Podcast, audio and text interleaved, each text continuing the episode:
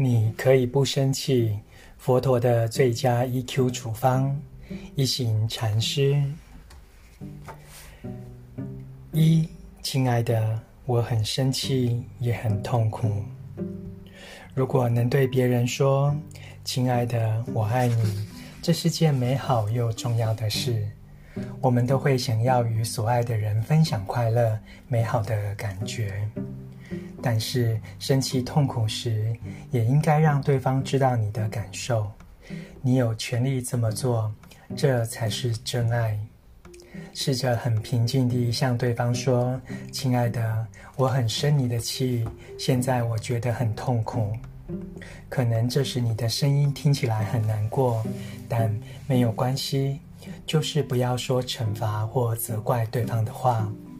亲爱的。”我需要你知道，现在我很生气，也很痛苦。这是真爱的语言，因为你们誓言要以伴侣、夫妻的角色角色支持对方。同样的，父子、母女也都是彼此的伴侣。无论生气的对象是孩子、父亲或母亲，你都应该把心里的话说出来。你有责任告诉对方你在生气。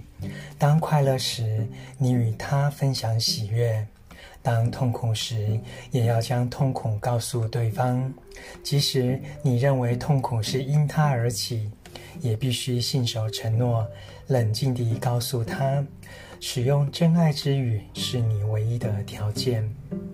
你必须尽快告诉对方自己的感受，不要将愤怒、痛苦的感觉闷在心里超过二十四小时，否则就会累积太多而伤害自己。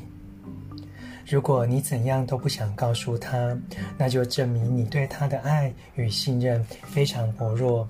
所以，尽快告诉对方你的痛苦与愤怒。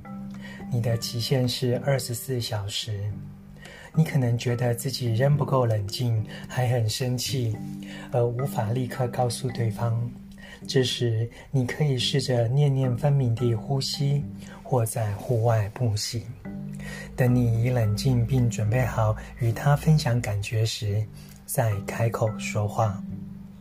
如果二十四小时的期限将到，而你仍无法冷静，就要把就把要说的话写下来。试着写张和平纸条交给他，并确定在二十四小时之内他会收到，这点很重要。